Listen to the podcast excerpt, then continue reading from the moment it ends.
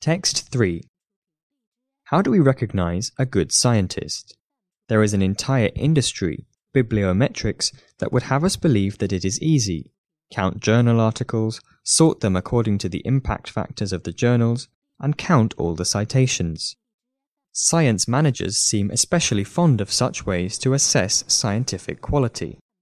But many scientists also accept them and use them in hiring and funding decisions. They are drawn to the alleged objectivity of bibliometrics.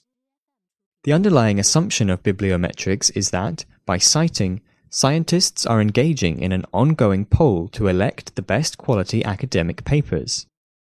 But we know the real reasons that we cite. Chiefly, it is to refer to results from other people, our own earlier work, or a method to give credit to partial results towards the same goal, and sometimes to criticize. There are less honorable reasons too to boost a friend's citation statistics and to satisfy a potential big shot referee, and to give the impression that there is a community interested in the topic by stuffing the introduction with irrelevant citations to everybody, often recycled from earlier papers. Consequently, highly cited papers often contain popular but otherwise unimpressive concepts or methods. If you have a favorite well cited paper, it is a sobering experience to check 20 random citations. They typically contain little appreciation for the quality of the work. To be sure, selection for an academic job guided mainly by citation statistics or papers in high impact journals will get better results than flipping a coin.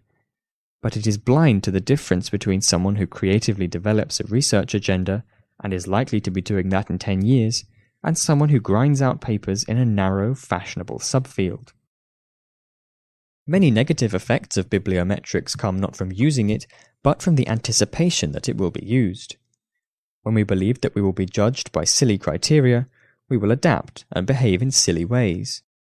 A good example is the distortion in the journal landscape, and with it the changes in the style of papers that arose when the journal impact factor began to be taken seriously as a proxy for reputation. Consider the way Nature became the top journal for experimental physicists. Life scientists are more numerous and use more citations than physicists, so the impact factor of Nature, which cover all sciences, easily beat that of any non-review physics journal. In fact, in pitching for a broad audience, authors often leave out the tricky parts and overstate their conclusions in broad terms. What can we do? Simply, individual scientists must resist the trend of making bibliometrics a central plank in their decision making processes. And we must make this public, perhaps by stating in job adverts that papers will be judged by scientific merit and not by journal impact factor.